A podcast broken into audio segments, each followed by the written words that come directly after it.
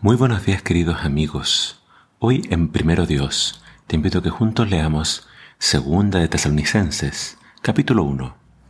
Dice así la palabra de Dios. Pablo, Silvano y Timoteo, a la iglesia de Tesalónica, unida a Dios nuestro Padre y al Señor Jesucristo. Que Dios el Padre y el Señor Jesucristo les den a ustedes su favor y su paz. Amados hermanos, debemos dar gracias a Dios por ustedes como justo, porque ha crecido mucho su fe y el amor mutuo sigue abundando.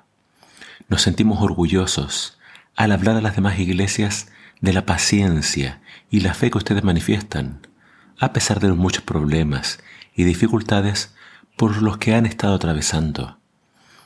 Este es solo un ejemplo de la justa manera en que Dios hace las cosas. Él los considera dignos de su reino, por causa del cual padecen. Dios, que es justo, hará sufrir a los que los están afligiendo. A ustedes, los que ahora sufren, Dios les dará descanso, lo mismo que a nosotros. Esto será cuando el Señor Jesús venga del cielo entre llamas de fuego con sus poderosos ángeles y castigue a los que no conocen a Dios ni obedecen al Evangelio de nuestro Señor Jesús. Esos sufrirán la pena de la destrucción eterna alejados de la presencia del Señor y de la gloria de su poder. Así será cuando venga, en aquel día, a recibir honra y admiración de su pueblo, de sus santos. Ustedes estarán entonces con Él, porque creyeron el mensaje que les llevamos. Por eso oramos en todo tiempo que nuestro Dios los tenga por dignos de su llamamiento, y les ayude con su poder a hacer el bien y a cumplir todo lo que realicen, movidos por la fe. De esta manera, el nombre de nuestro Señor Jesús será honrado por causa de ustedes, y Él los honrará conforme al gran amor de nuestro Dios y Señor Jesucristo.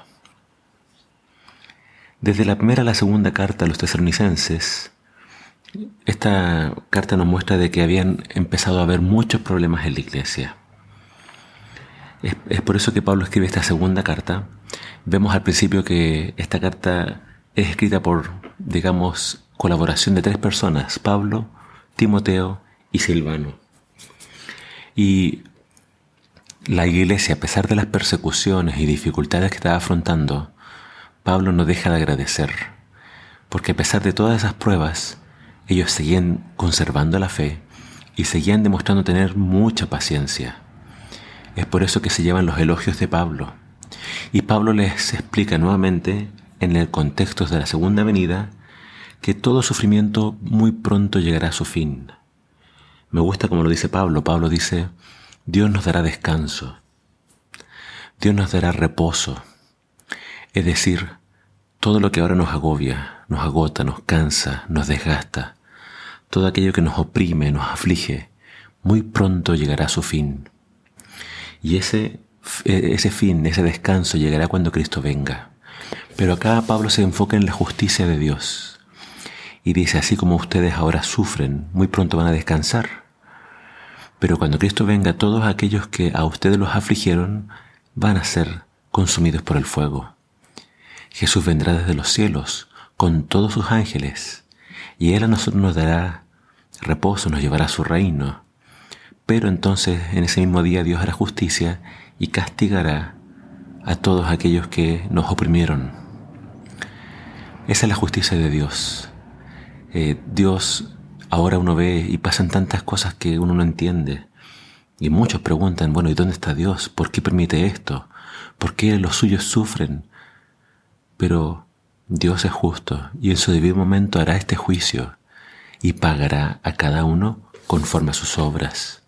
Por eso la invitación de Pablo es a la iglesia a que perseveren, a que sigan actuando de la mejor forma posible, Claro, cuando hay persecución, cuando hay injusticias, podemos sentirnos tentados a, quizás, no sé, nosotros eh, tomar la justicia en nuestras manos, nosotros vengarnos.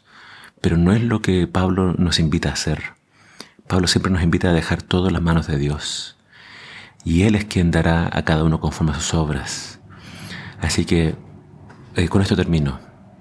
Acá dice que cuando Cristo venga, habrán solamente dos destinos, salvación y perdición. Pero acerca de los que se pierden, Pablo dice, ellos no conocieron a Dios, no le dieron gloria, eh, y por eso el castigo será que estarán siempre lejos del Señor. Entonces creo que el castigo tiene que ver con una decisión personal de cada uno. Si yo elijo estar cerca del Señor, si yo decido hacer su voluntad, Él me va a llevar a su reino. Si yo decido no tener nada que ver con Dios y estar lejos de Él, cuando Cristo venga, eso es lo que va a pasar. Los que estén lejos de Él obviamente no van a recibir vida eterna, ni van a recibir bendición. Solamente van a recibir lo que siempre decidieron hacer, estar lejos de Dios. Por el contrario, los que se salvan son los que obedecen al Evangelio, tienen fe y perseveran.